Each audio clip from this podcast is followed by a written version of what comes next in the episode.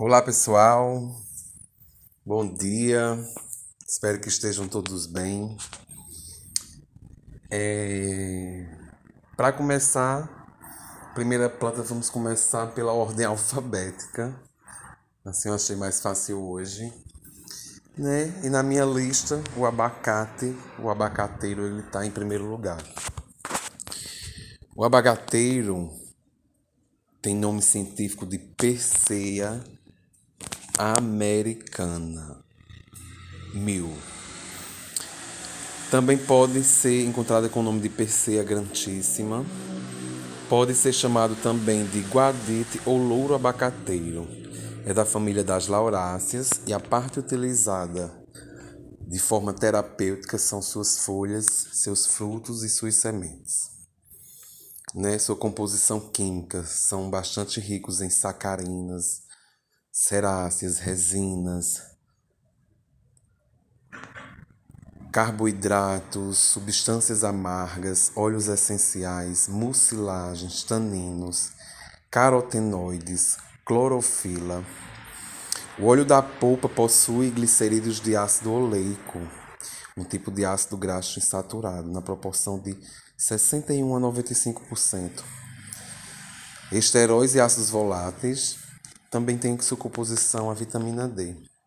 As sementes do abacate possuem ácidos graxos, álcoois, compostos insaturados, excepcionalmente amargos.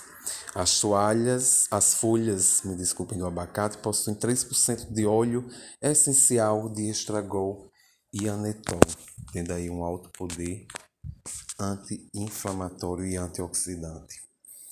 É uma árvore de copa arredondada e densa de 12 a 20 metros de altura presente na América Central e América do Sul. Possui folhas simples, tronco revestido por casca parda e ásperas. Possui indicações diuréticas, antirreumáticas, carminativo, antianêmico, antidiarreico e anti-infeccioso para os rins e bexiga, além de estimular a secreção de bile pelo fígado estomaquímico, emenagogo e balsâmico.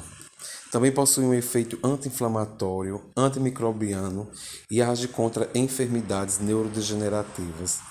Seu uso popular lhe confere um efeito estimulante do fluxo menstrual, também como antiflatulento, afrodisíaco, possui um efeito abortivo e parasiticida. Então deve ter cuidado no caso de mulheres gravídicas, principalmente no primeiro trimestre da gestação.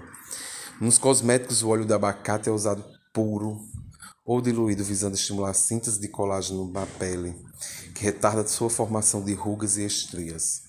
Também rico em ômega 6 e 9.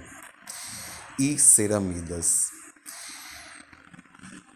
Agem inibindo a formação dos radicais livres como um antioxidante, ajudando assim a diminuir os efeitos e sinais do envelhecimento. Né? Alguns estudos mostrou efeitos benéficos nos efeitos é, da absorção dos raios ultravioleta, agindo assim como um filtro solar natural, né? Vários estudos já confirmam essa questão, além da propriedade eficiente na cicatrização de feridas e escáteras. O óleo de abacate ele é rico em altas concentrações de beta-citosterol. Este esterol em estudo clínico demonstrou efeito de reduzir os níveis de colesterol no sangue. Usado junto com a alimentação, ele se associa às gorduras e age bloqueando a absorção do colesterol, diminuindo o LDL e aumentando o HDL.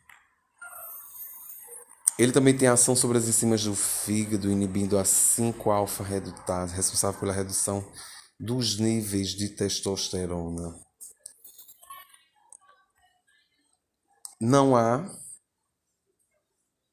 nas doses indicadas, relatos de toxicidade e contraindicações.